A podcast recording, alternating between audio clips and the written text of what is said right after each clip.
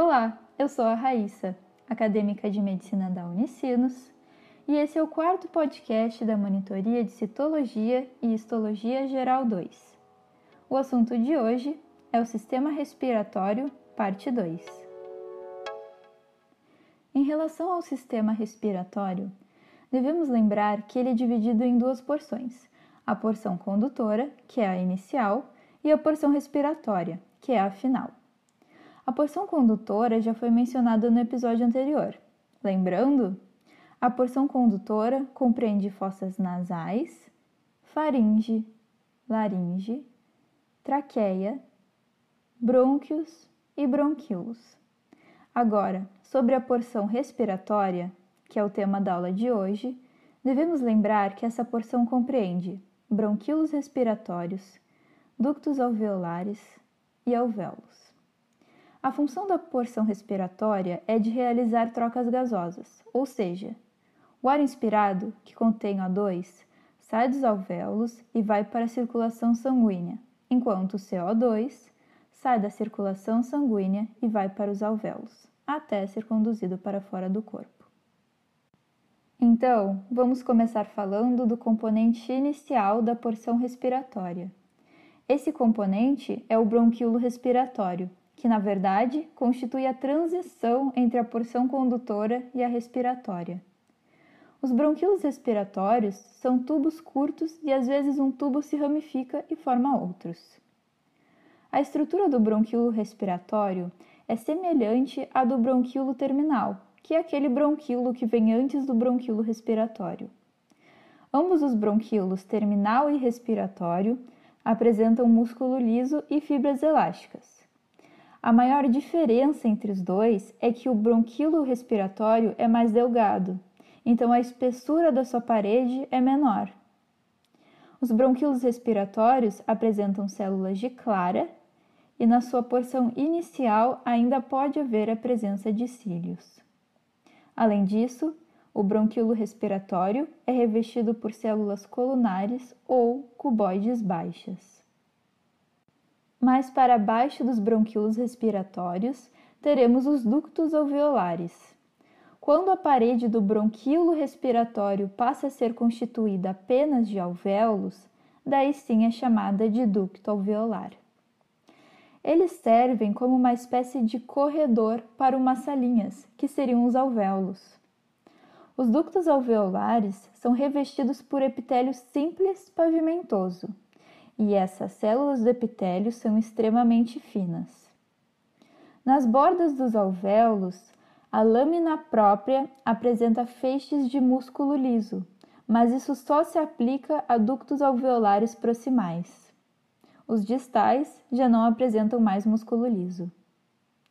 Em relação às fibras presentes no tecido conjuntivo, temos as fibras reticulares, que servem para suporte e as fibras elásticas, que distendem na inspiração e contraem passivamente na expiração.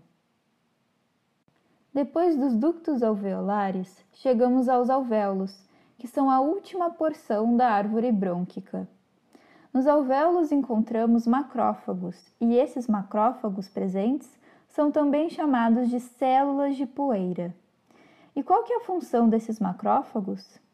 Eles são responsáveis por limpar a superfície do alvéolo, que muitas vezes apresenta poeira e carbono. Além disso tudo, existem células alveolares que fazem parte do septo interalveolar, que vou falar agora. Primeiramente, o que é o septo interalveolar?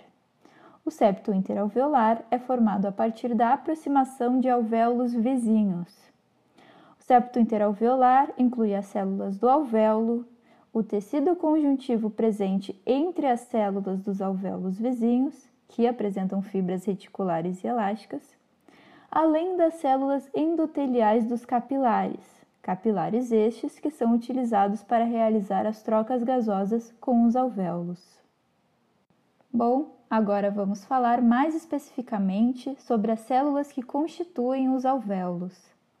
Temos o pneumócito tipo 1, que é uma célula pavimentosa extremamente fina e ela serve de barreira, pois impede a passagem de líquido e também possibilita as trocas gasosas. Os pneumócitos tipo 1 são os que formam a verdadeira parede dos alvéolos e seus núcleos são achatados e fazem uma saliência para o interior do alvéolo. Agora, os pneumócitos tipo 2, ou chamados células septais, são células arredondadas com grandes núcleos.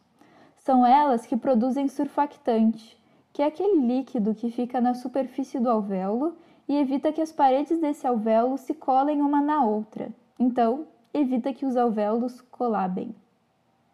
Sobre os capilares, suas células endoteliais, que estão presentes no septo interalveolar, são do tipo não fenestrado e o núcleo delas é mais alongado. Por último, vamos falar de histopatologia de forma simples. Darei o exemplo de enfisema pulmonar, que é basicamente o resultado de muita exposição a poluentes. E o que ocorre nessa patologia? Bom, ocorre a destruição do alvéolo, principalmente das fibras elásticas, por meio de enzimas proteolíticas.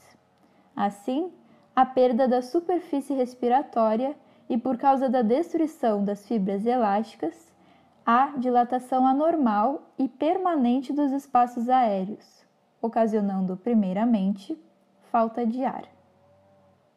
Agora sim terminamos.